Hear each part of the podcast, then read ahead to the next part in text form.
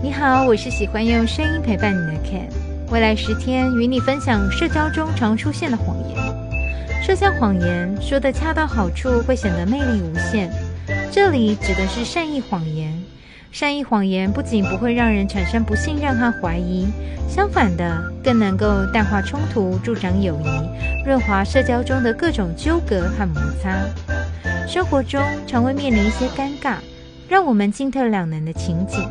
稍微说错一句话或走错一步路，不是伤害自己，就是得罪他人。想要让自己远离尴尬、困惑以及抱歉的窘境吗？你最需要的是一个用谎言制造的逃生挡箭牌，帮你来做挡箭牌。克莱尔进公司才两个月，因为性情随和，容易和人亲近，所以很快就和部门的同事热络了，而且也因为年龄最小。克莱尔平常总会受到前辈们的关照，常听说办公室关系复杂。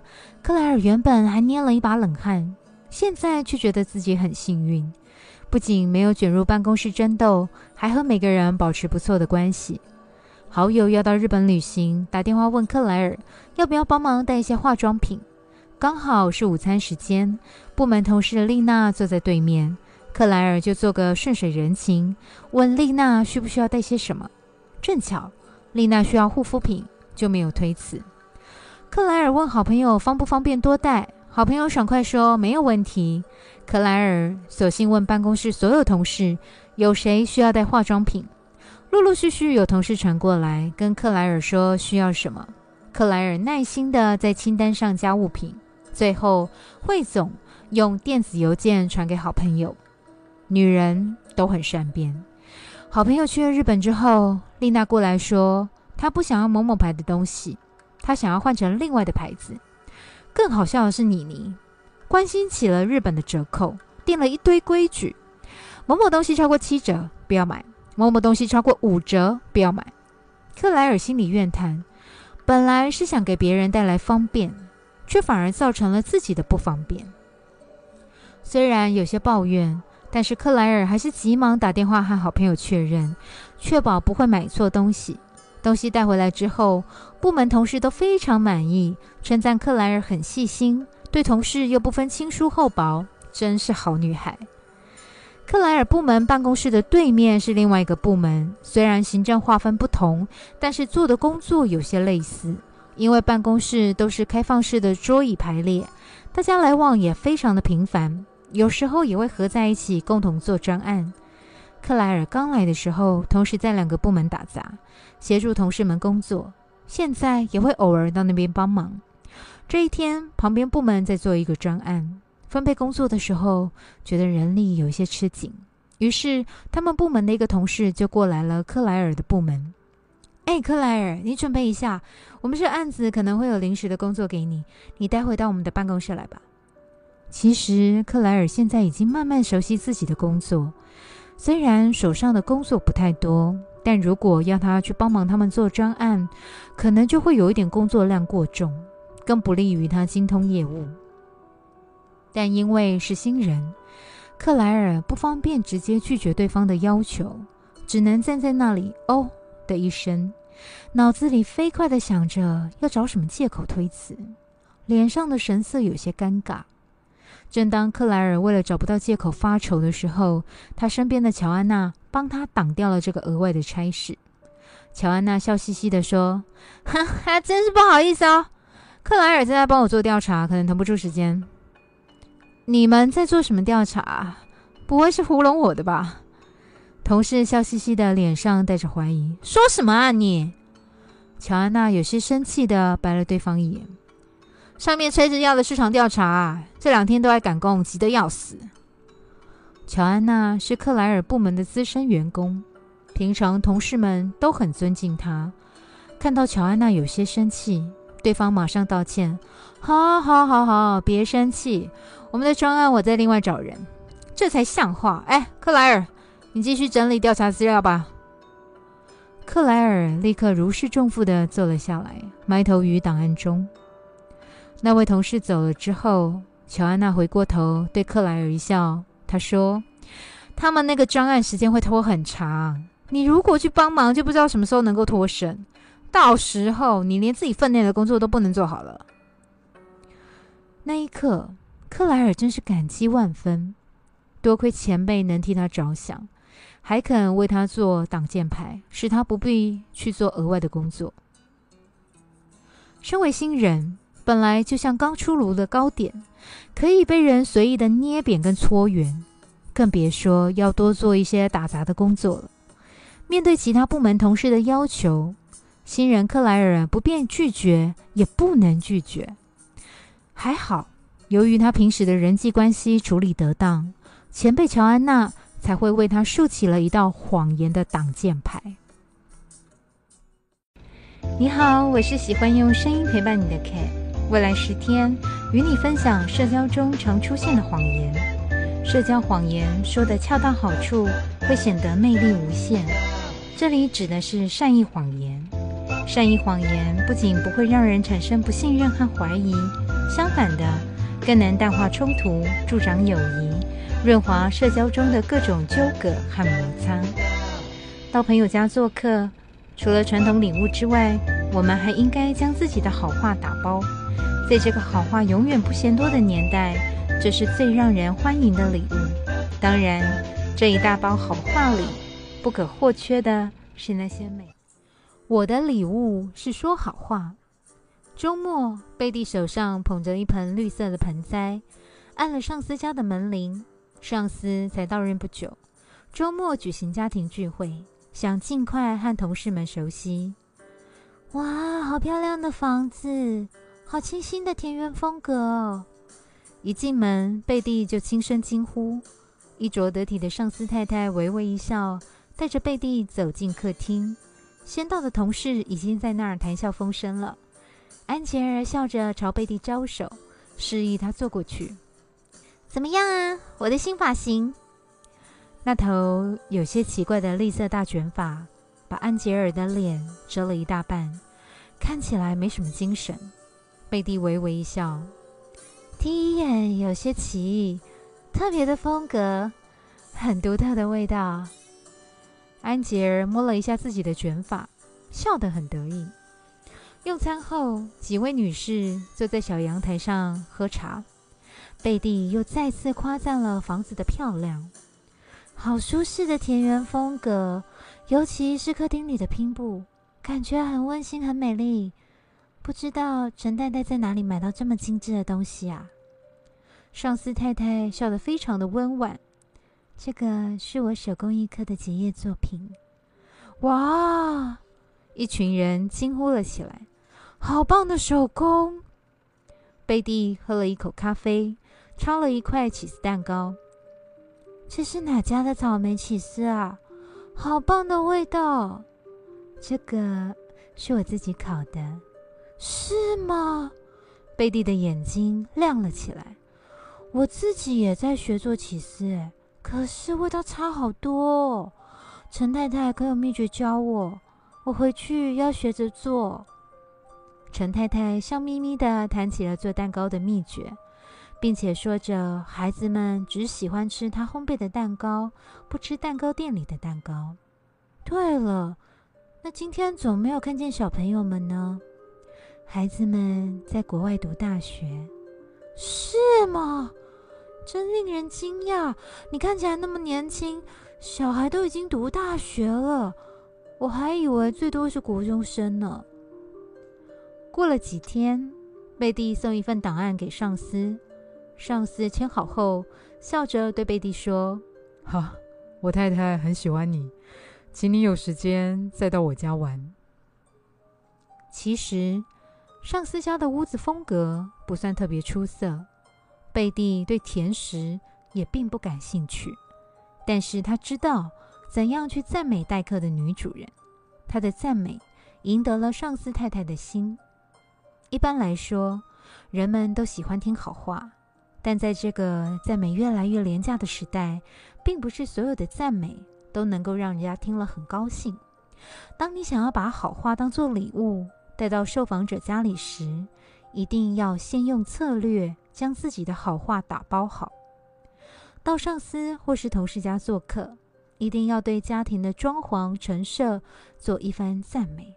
通常，房子大不大、陈设豪华不豪华，是男主人能力的问题；而屋子的整洁布置，则是女主人心血倾注的结果。面对女主人，最好是赞美房子的布置精美整洁。每个家庭的风格都不一样，女主人的喜好也是形形色色。有的女主人喜欢读书，那就可能会有精美的书架；有的女主人喜爱音乐，可能会有昂贵的钢琴等等。利用主人家的布置特色进行赞美，就能够让人觉得你的赞美是发自内心，不是随便说说，更不是拍马屁。案例中的贝蒂观察到了客厅的拼布很美丽，可能是女主人亲自做的，于是夸起了拼布。果然，让女主人欢喜一场。赞美女主人的另一个方法是发现她的特长。一般的家庭主妇多少都会精通一点厨艺。如果发现女主人有某种手艺，就要把握时机给予赞扬，这将有助于赢得热情和好感。用餐时，如果发现什么东西味道不错，也要送上真诚的赞美。再拜对方为师，并表示回家想学着做，就会更加刺激对方的积极性。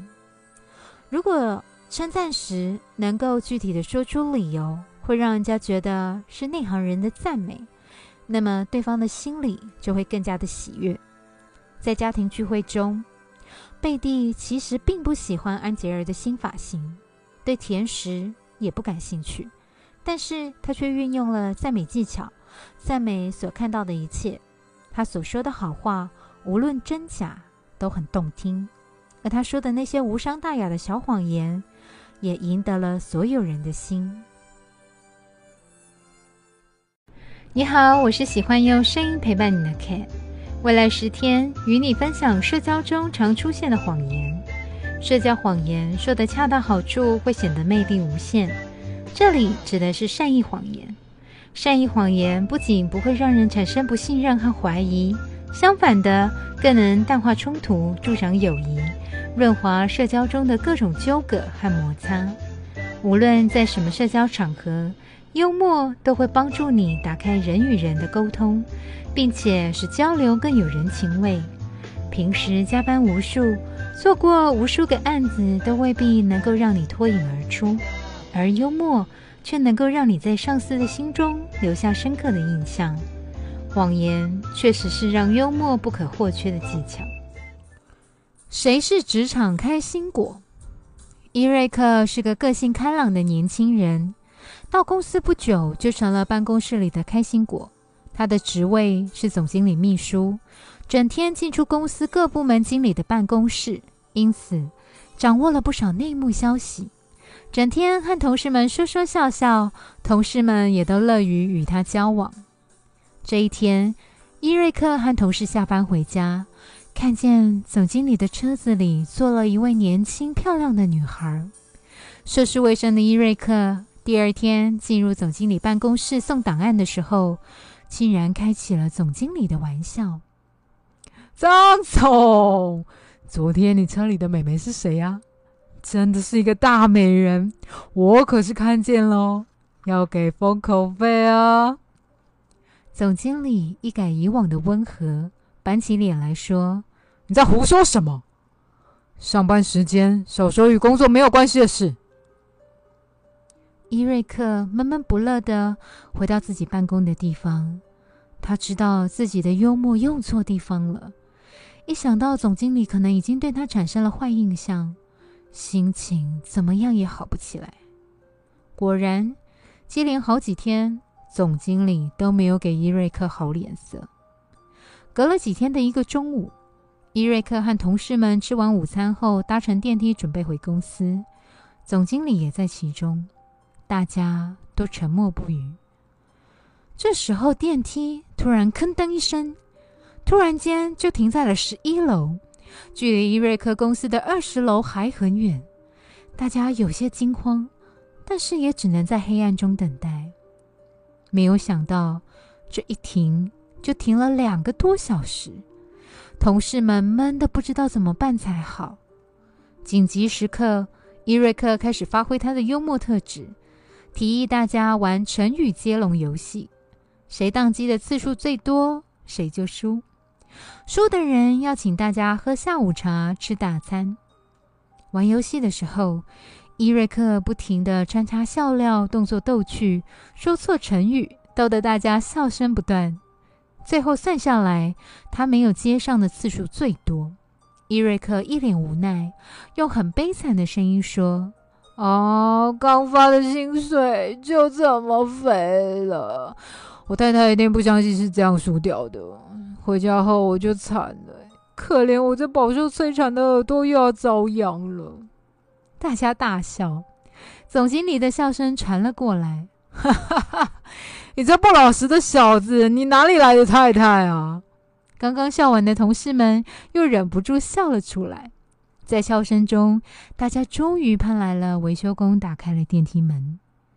经过这次的事件，总经理对伊瑞克不再板着脸，月底的检讨会上还特别的表扬了他。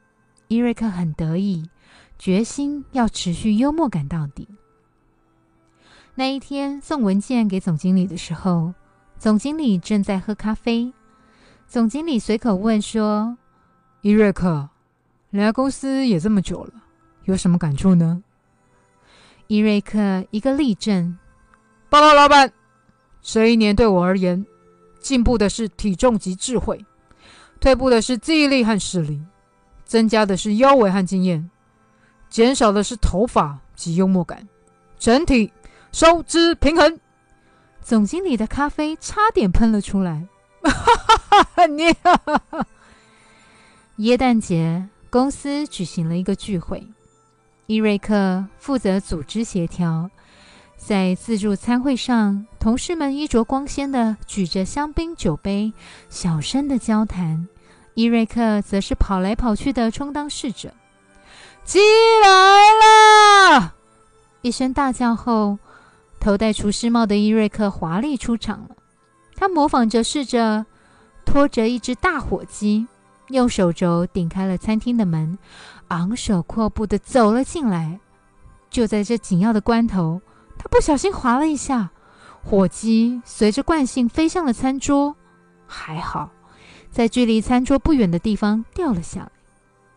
大家面面相觑，伊瑞克手忙脚乱的捡起了火鸡，站起来，耸耸肩膀。依旧气派非凡的说：“先生们、女士们，出了点小问题，不要慌张，我这就把这个家伙抓回来，放回厨房去。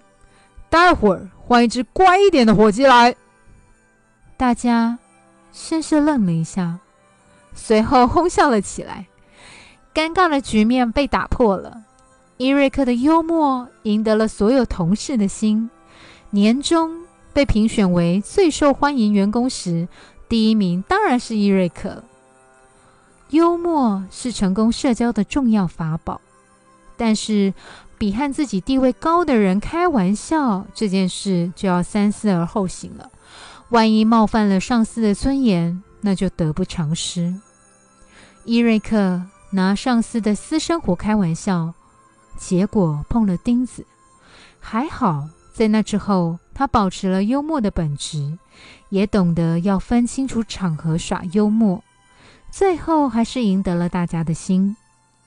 伊瑞克的幽默里，谎言也是功不可没的。凶恶的太太是他杜撰的人物，火鸡也不是活的，但就是这些谎言，让他的话语充满了喜剧的色彩。你好，我是喜欢用声音陪伴你的 Cat。未来十天与你分享社交中常出现的谎言。社交谎言说的恰到好处，会显得魅力无限。这里指的是善意谎言。善意谎言不仅不会让人产生不信任和怀疑，相反的，更能淡化冲突，助长友谊，润滑社交中的各种纠葛和摩擦。你和他的友谊历经了十几年的阳光与风雨。还有几十年要共度，这样的情谊，你自然愿意帮他，希望他更快乐、更幸福。可是顾及己见的他，却未必会接受你的好意。比方说是相亲这件事，那么，怎样才能让朋友乖乖听从你的安排呢？不妨用谎言试试看。用谎言为朋友牵红线。档案夹摔在桌子上，杯子里的咖啡溅了出来。雪曼怒气冲冲地指着下属的鼻子：“你这个东西也叫气划案？我给了你们部门整整一个礼拜的时间。”竟然只交上这么一个破东西！我看你这主管是不是不想当了？是是，总监，我马上拿回去重做。经理唯唯诺诺的点头，捡起了档案夹，几乎是落荒而逃。雪曼是个不折不扣的女强人，才三十二岁就当上了执行总监的位置。她干练、果断，脾气有些暴躁，每天英姿飒爽，精神抖擞。应酬客户来去自如，可是太过强势的女人，往往在爱情这一方面却处于弱势。两年前，最后一任男友以我配不上你为由和他分手后，雪曼的感情就一直处于空窗期。下属们很怕雪曼，背地里偷偷叫她太后。说她就像那些寡妇太后一样，没有感情滋润，所以老是暴躁不安，拿下属泄愤。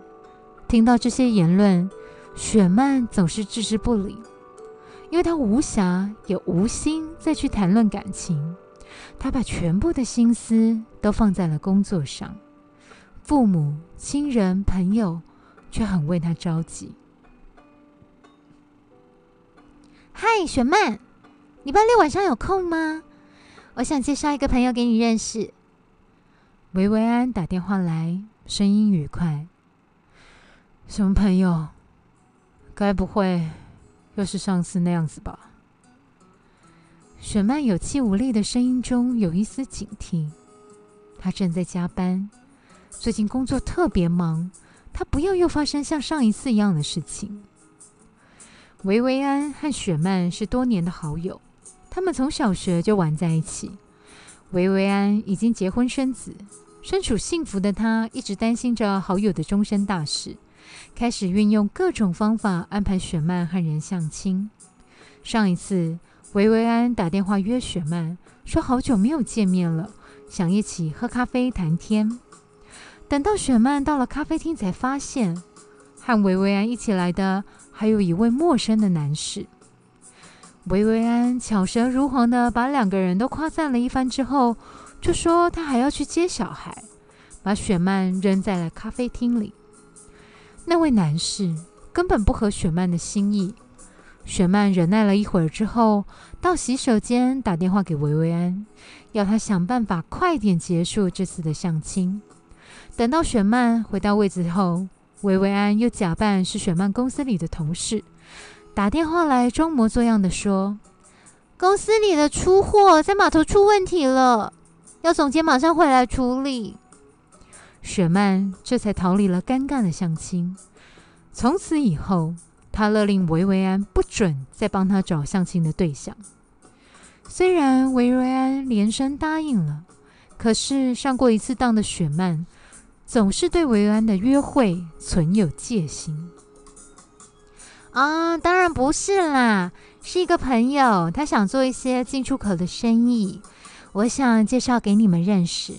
介绍生意让你做，也算是我为上次的事情向你赔罪吧。维维安在电话里嬉皮笑脸。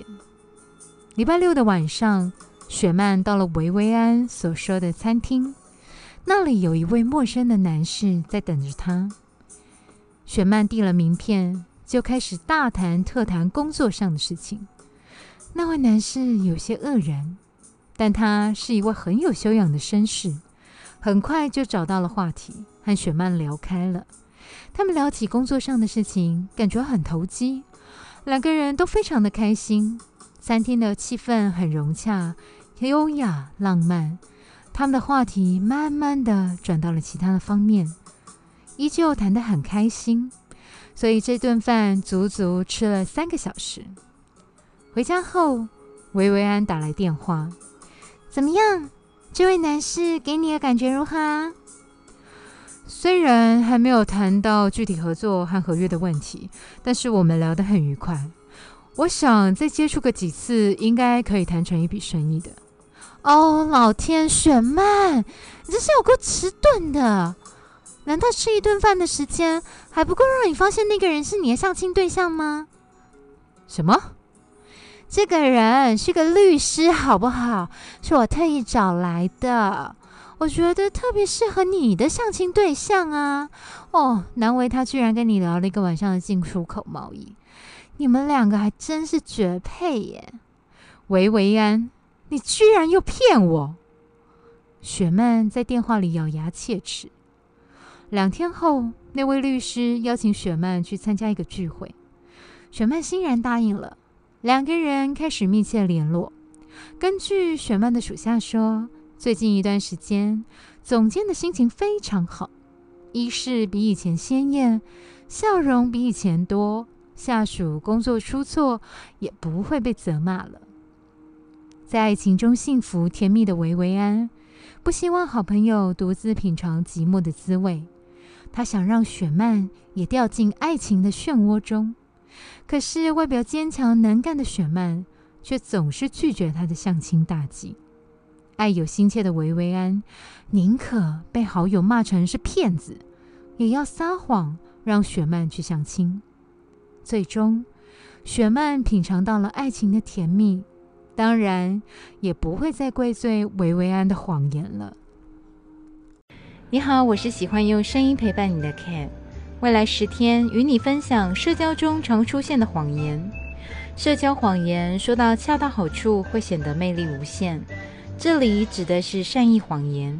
善意谎言不仅不会让人产生不信任和怀疑，相反的，更能淡化冲突，助长友谊，润滑社交中的各种纠葛和摩擦。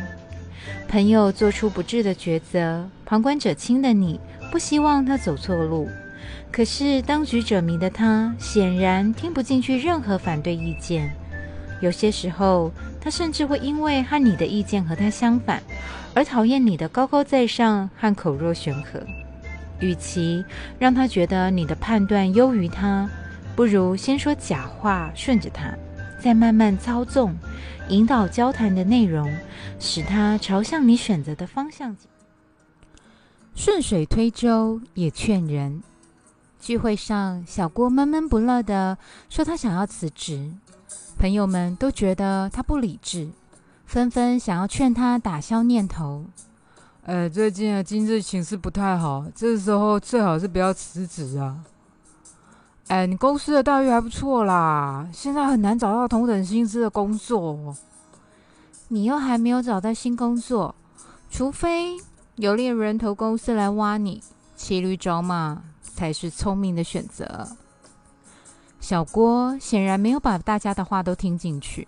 他喝了一大口啤酒，脸上的表情很坚决。自从进到这家公司之后，他就很努力的工作，然而上司却从不给他好脸色看。有一次，他和另外两个同事完成了一个比较困难的案子，但是在检讨的会议上，上司却只表扬了那两位同事，而独独漏掉了他。虽然他并不指望得到什么。但是小郭的心里总是感到很不是滋味，上司不公平的印象在他心里已经根深蒂固。这一次，有个副理辞职了，原以为小郭他会顺理成章的被提升上去，但是上司却提拔了一位比他还要晚进公司的年轻人，小郭心里郁闷不已，决心辞职。桑德斯走了过来。他是小郭的学长，比小郭大好几岁，也是这个朋友圈里的核心人物。来，跟你干一杯，庆祝你即将脱离苦海。桑德斯说。小郭举了举杯，脸上的神情还是不太愉快。这么说，你已经有另一个更好的选择了？还没有，但我想我会找到的。那我真羡慕你呢。桑德斯举了举杯子。为什么？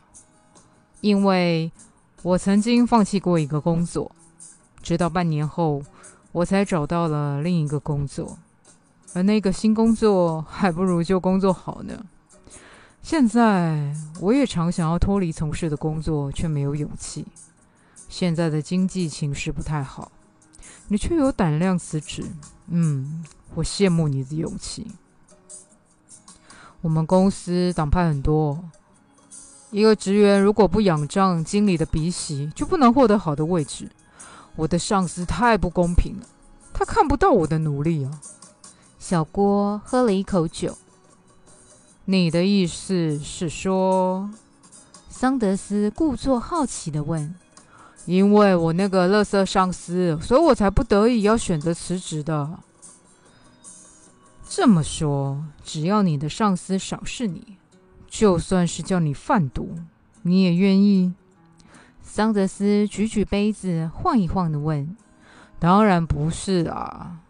你的意思是，其实啊，我还是挺满意我现在工作内容。只是这么说，你并不讨厌目前的工作嘛？而且工作能让你感受到你的生命价值，你只不过是因为有人际关系的苦恼罢了。”你的人生观就是宁可为人际关系苦恼，也要否定其他正面意义吗？这当然不是。但是小郭似乎想说什么。我想，如果你是因为得不到上司的喜欢而辞职，那么上司永远都发现不了你的好处。但如果你仍旧不动声色的做下去，假以时日，你一定会有升迁的机会。桑德斯和小郭干了一杯。和桑德斯交谈之后，小郭放弃了辞职的念头。和朋友交谈，并不需要用特殊的语言技巧来驳斥朋友的观点。你所希望的是让朋友心平气和的快速接受你的话。现代的人都有比较强的个人意识，在犹豫不决的时候，每个人的内心深处都渴望透过自己的判断来解决问题。如果你试图劝阻，他或许会因为你的意见与他相反而被激怒，进而拒绝接受正确的意见。桑德斯很明显是在劝告小郭不要放弃工作，但是他一开始却说了谎言。他先恭喜小郭即将脱离苦海，再编造一个他曾经失业的故事。实际上，桑德斯从来没有赋闲在家半年。在整场的谈话中，桑德斯看起来一直都是顺着小郭的话说的。实际上，他却控制了整个交谈的内容。你好，我是喜欢用声音陪伴你的 Cat。未来十天，与你分享社交中常出现的谎言。社交谎言说的恰到好处，会显得魅力无限。这里指的是善意谎言。善意谎言不仅不会让人产生不信任和怀疑，相反的，更能够淡化冲突，助长友谊，润滑社交中的各种纠葛和摩擦。面对任何人，你都试着付出最灿烂的笑容。希望别人因此而喜欢你、接近你。可是，不论你怎么努力，旁人对你还是难以产生热情。其实，想让自己散发出强大的磁场来吸引身边的人，并不是一件容易的事。最好的方法是不动声色，慢慢迷住周围的人。我是一块大磁铁。露西大学一毕业就进入了一家知名公司上班。她漂亮能干，原本在上司和同事心目中都有不错的印象。可是最近她却为自己的坏人缘而懊恼。上次专案经理告诉她，销售部临时需要一个宣传案的企划，部门的同事全都要留下来加班。专案经理已经有大概的方向，一提出构想后。大家都觉得很不错，于是按照经理的构想加班赶案子，终于顺利完成了计划。露西把计划交到了销售部，主管这个专案的副总经理看了计划之后非常不满意，把露西叫到了办公室，说计划没有什么创意，要他们重做。露西懊恼地说：“这个可是我们部门所有人讨论的结果，而且我们的专案经理也非常的赞同。这个计划案大部分都是专案经理的想法，没想到还是不合格，只能加班重做了。没有想到副总听了火冒三丈，一通电话把专案经理叫了过来，追问他说：‘听说这都是你的构想？’”就这个东西也叫做企划案，还值得你们这么多人来加班集体策划讨论吗？我看你这专案经理还是不要当了啦。从副总经理办公室走出来，专案经理很不高兴的批评了露西一顿，告诫他说：“以后说话之前多花点心思想想，不要一五一十的把什么事情都说出去。”专案经理走了之后，露西。愣了老半天，觉得自己并没有说错什么啊，而且说的都是实话。回到办公室后，大家得知这个消息后都不太高兴。大家都说露西不应该强调是大家赶工加班集体策划的成果，这样会害得整个企划部门都被副总经理看清的。这件事情的阴影还没有过去。又发生了另一件让露西不高兴的事。隔壁部门的贝利穿了一件黄色的新衣，顾盼飞扬的到露西的部门来送档案。整个办公室的同事都夸漂亮啊，超赞啊！贝利笑眯眯的走到了露西的面前，转了一圈，问她说：“怎么样？这个颜色不太适合你，骨感的女孩穿起来比较好看吧？”贝利一听，脸色就变了。你的意思是说我很胖吗？我不是这个。没等露西把话说完，贝利拿起了档案夹，像风一样的走了，留下露西一个人郁闷了一个下午。别生气了，其实你很可爱，你这种直爽的个性我很喜欢。同办公室的珍递了一杯咖啡过来，微笑着安慰他。露西回忆感激的笑容。珍是办公室里她最乐意接触的人。珍总是那么的善解人意。突然，露西发现，不只是她喜欢珍，而是所有的人都喜欢珍。尽管珍只是个长相很普通的女孩。之后，露西开始偷偷的观察珍的处事方法。当穿得像芒果一样的贝利走到珍的面前时，珍会笑眯眯的说。我发现你今年买了好几件黄色的新衣，据说喜欢黄颜色的人比较聪明，怪不得你那么聪明。贝利有些不好意思的笑着说：“也不是啦，我只是觉得黄色很好看，显得很有精神。”两个人相谈甚欢。第二天上午，和 IT 厂商约好定期保养的时间，等到了十点钟。服务公司的工程师都还没有到，电话这时候响了，是服务公司的主管打来的。请问一下，我们的工程师有没有在你们那边？真接的电话，他先愣了一下，马上明白是怎么回事，很客气的说：“啊，他在呢。”电话挂断不久，那位和真部门相当熟的工程师满头大汗、睡眼惺忪的冲进了办公室。珍看见这位工程师，轻轻一笑，指了指电话，然后对那位工程师说：“你怎么谢我啊？啊哈哈，中午请你吃午餐，不要只请我一个，我们每一个人都有份。”这天下午休息时间，企划部的每位同事都吃到了那位迟到的工程师所请的蛋挞。大家笑着感谢珍。整个办公室的气氛非常的融洽。露西看着珍，觉得她身上仿佛有一种磁力，能够吸引身边所有的人。想要成为万人迷，实在不是一件很容易的事情。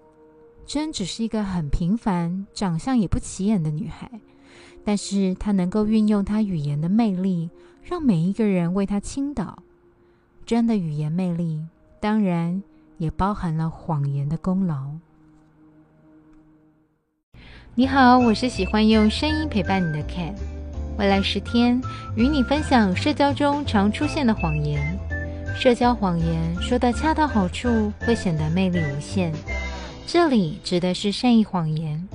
善意谎言不仅不会让人产生不信任和怀疑，相反的，更能够淡化冲突，助长友谊，润滑社交中的各种纠葛和摩擦。有时候，太残酷的真相会让许多无辜的人受到伤害；有时候，隐藏残酷的事实，即使让人生活在谎言中，却觉得更加幸福。如果揭露真相会比引爆炸弹更可怕，那么我们何不像用水一样，用谎言把导火线扑灭呢？只是为了不伤害。林恩和爱丽丝是大学同学，两个人的先生也都是校友，两家人经常一起聚会，关系非常好。和爱丽丝聊天时，林恩总会忍不住要说起自己的幸福。先生霍伯很能赚钱，又很体贴，按时接送她上下班，关怀无微不至。爱丽丝也有一位很爱她的丈夫，可是先生有些马虎，比起来总是没有霍伯来的体贴。爱丽丝免不了有些小抱怨，但心里却也很甜蜜。这一天，爱丽丝送一位外地客户到饭店住宿，碰巧看见了霍伯。和一个女人相拥着走出电梯，那女人很漂亮，浑身洋溢着成熟女人的气息。爱丽丝躲在角落，看着霍伯和那个女人走出饭店后各自离开。爱丽丝的心里充满了震惊，因为霍伯一直是一个善良、负责任的男人，怎么也无法把偷情这样的事情和他联想在一起。可是。这件事情居然发生了，爱丽丝冲动的立刻就想打电话给林恩，但是她怕林恩伤心。一向完美主义的林恩怎么可能受得了这样的打击呢？他一定会闹离婚的。他的个性那么的直率，一定受不了老公的背叛。而且他们还有一个五岁的女儿，如果离了婚，孩子多么无辜啊！想到这些。爱丽丝放下了电话。我在利欧饭店看到你和一个女人。爱丽丝把霍伯约了出来。霍伯的脸涨红了，脸上的表情很尴尬。说吧，我还没有告诉林恩，但我想先听你的原因。霍伯告诉爱丽丝，那个女人叫苏菲，是霍伯的初恋女友。读大学的时候就出国了，两个人因此分手。这一次，他的父母过世，他回来处理遗产的事情，有些法律问题想要向霍伯咨询。他们约了见面，然后就……你准备怎么办啊？旧情复燃吗？爱丽丝直接逼问。哦不，他已经定居国外了，他一早就结婚了，这是他最后一次回国。我只是霍伯尴尬的想要解释，爱丽丝叹了一口气，看着结巴的霍伯，决心帮他隐瞒这件事情。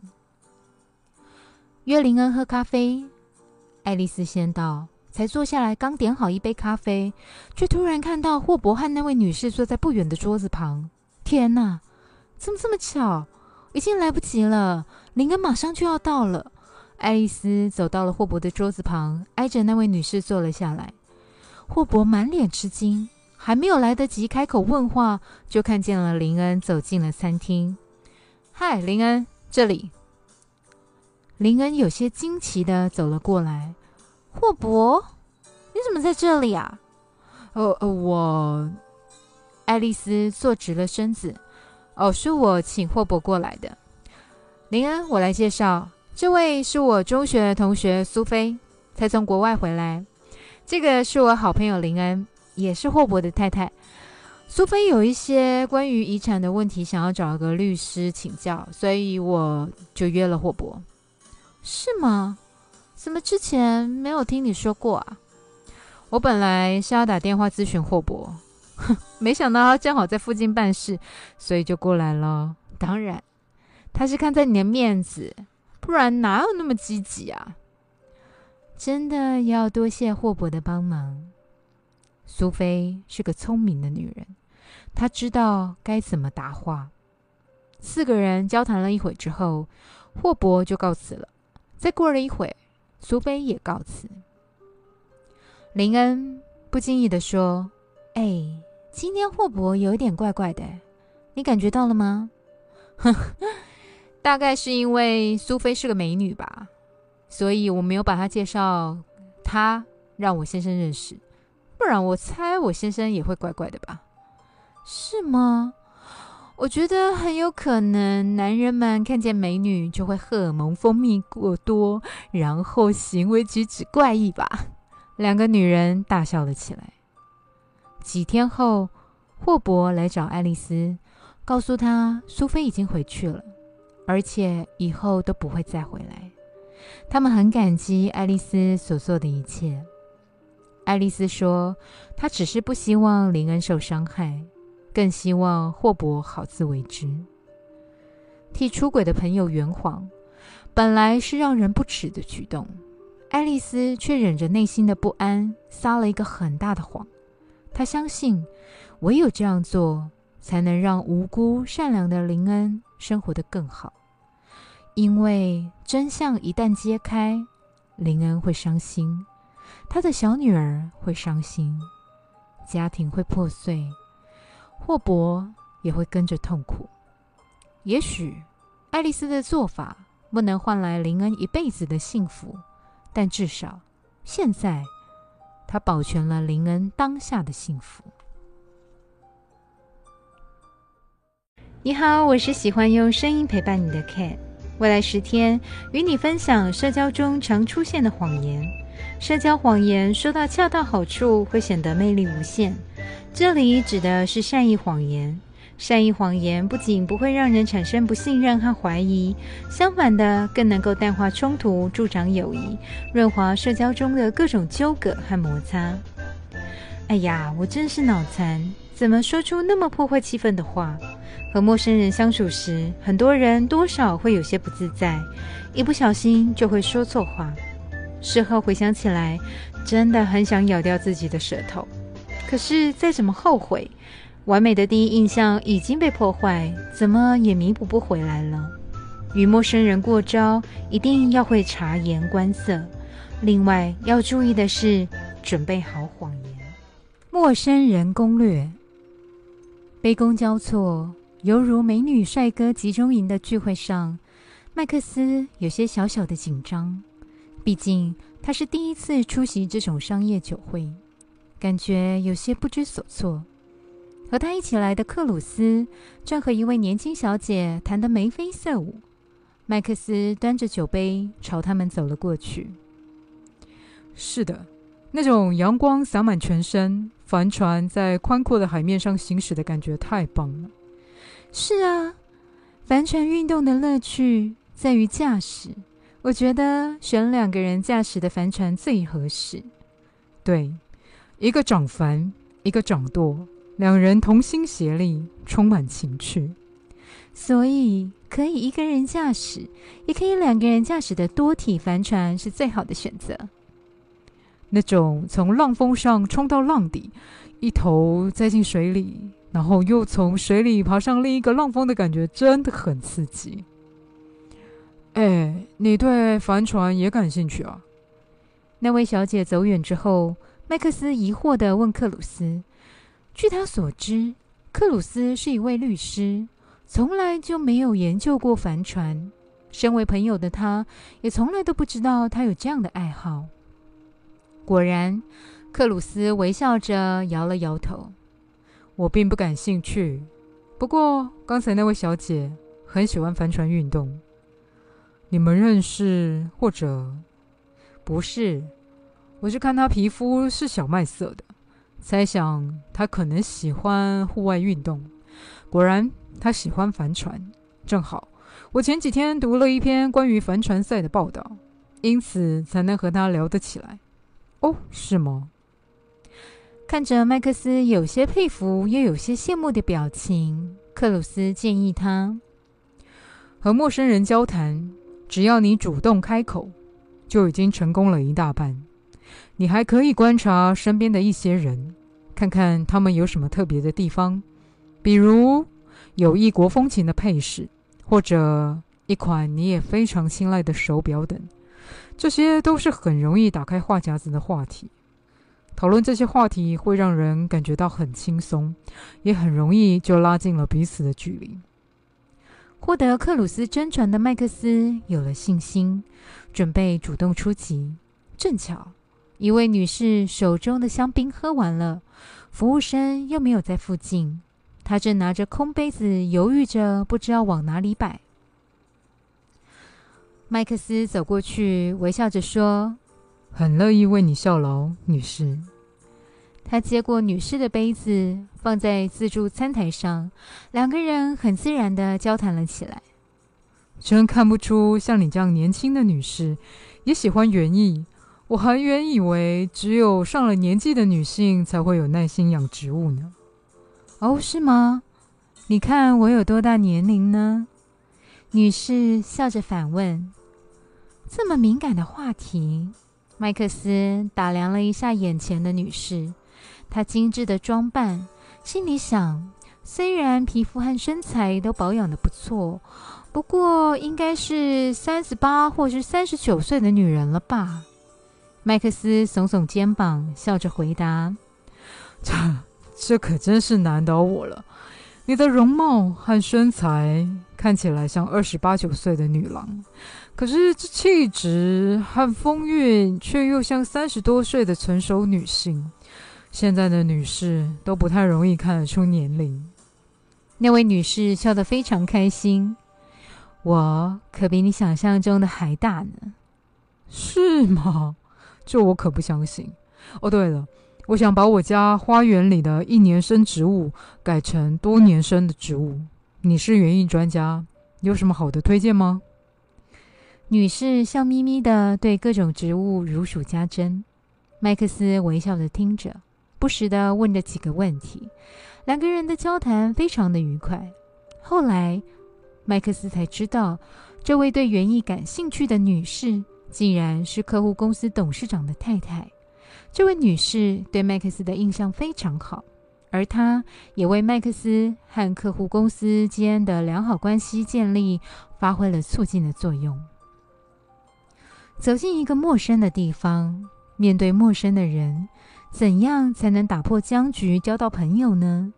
案例中，克鲁斯和麦克斯为我们做了示范。要想得到陌生人的欢迎，我们必须主动出击，细心观察，努力找到对方感兴趣的话题，顺畅的和对方交谈。在交谈的过程中，我们可以适度的说些小谎言，让对方觉得你和他是同一个类型的人，这样会顺利的拉近双方的距离。你好，我是喜欢用声音陪伴你的 Ken。未来十天与你分享社交中常出现的谎言。社交谎言说到恰到好处，会显得魅力无限。这里指的是善意谎言。善意谎言不仅不会让人产生不信任和怀疑，相反的，更能够淡化冲突，助长友谊，润滑社交中的各种纠葛和摩擦。社交场合中。有人喜欢以奚落或嘲笑他人的方式来显示他的幽默和博学。当面对不可避免的争执时，羞愧的无言以对或是夸张的反对都不是好办法。控制好自己的情绪，保持冷静的头脑，用幽默的谎言巧妙应对，能够一团和气，让自己走出尴尬的境地。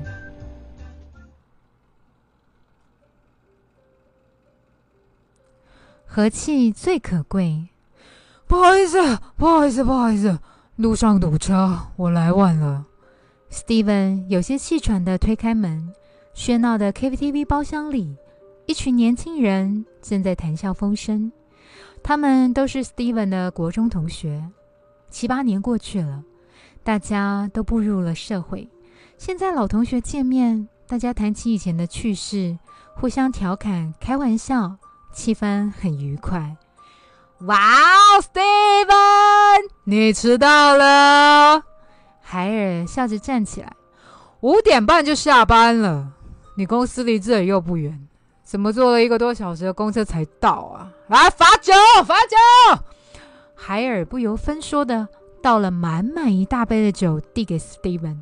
一群人都在那儿瞎起哄，喝酒，喝酒。Steven 只好把那一大杯酒都灌进了肚子里。如果当时我们能不那么倔强，现在也不那么遗憾。你都如何回忆我？带着笑或是很沉默。略带伤感的歌声响起，音色低沉中带着性感。包厢里谈笑的人都转过头去，去寻找歌声的来源。正在歌唱的是优子。几年不见，当年的清秀小女生成为一位时尚的大美女。长长的棕色卷发，立体的五官，精致的装扮，曼妙的身材，吸引了大家的目光。Steven 心里一动，想起了国中时的事情。那个时候，优子坐在他的前排，两个人同一组。经常一起讨论问题，少男少女的心越靠越近。优子唱完后，停了好一会儿，大家才鼓掌。哇哦，呜呼，唱的真棒！哟，优子，哎呀，你真的是人美，歌声也美啊！在这里，我要向你献上一首诗。海尔跳了出来，怪腔怪调的笑着说。哇，好啊！哟呼！大家都起哄鼓掌。回过神的 Steven 也笑着跟大家一起鼓掌。哟，你那双大眼睛深深的吸引着我，你的笑靥是那么的迷人，我已经深深的陶醉在你的酒窝之中。这蹩脚的情诗怎么这么熟悉啊？脸上原本挂着笑容的 Steven 脸色渐渐变了。这不是他当年写给优子的情书吗？这八卦的海尔怎么会知道了呢？果然，海尔念完后笑眯眯的向大家致敬：“各位，这首诗不是我写的。”这是我们班的忧郁王子 Steven 当年写给班花优子的。哇，看不出来！呜呼，你们还有这一首啊！同学们兴奋的议论着。柚子的脸已经肿得发红了。Steven 深吸口气，笑着捶了海尔一拳。哎，我写给女孩子的情书，你竟然知道内容？看来你不参加狗仔队还真是浪费人才。”How you？！是啊，哎，拜托，我还有很多关于你们的八卦新闻。哎，大家想不想知道啊？海尔提高声音，笑着问其他同学：“ 哈哈啊哈！要说咱们当年呢，哦，拜托，那可是在天愿作比翼鸟。”在地愿为连理枝。Steven 笑着走到优子面前，摆了一个飞翔的姿势。优子也笑着张开双手配合他。才，看见他们这个样子，其他人反而失去了追问的兴趣。我倒是有一个秘密要跟大家讲：当年咱们的海尔。可是暗恋咱们的国文老师哦！Steven 开始故作神秘的反击海尔。哎，对对对，哎，我跟你说，那时候我记得啊，海尔是国文小老师，上课我靠超认真。立即有人回应 Steven：“ 哎呦，不要胡说了！那个时候我只是对国文比较感兴趣而已。”海尔急忙替自己辩白，KTV 里笑声一片。其实，当年的 Steven 和优子都只是情窦初开的小男生和小女生而已，两个人的交往平淡无奇，而且没有多久就无疾而终了。在聚会上，海尔拿起这件事情来调侃他们，矜持的优子觉得非常尴尬，而变白只会让大家对八卦更感兴趣。于是，Steven 干脆夸大了他和优子当年的感情，让大家觉得没有什么八卦可以挖，同时还编造了海尔暗恋国文老师的趣事，转移了大家的注意力。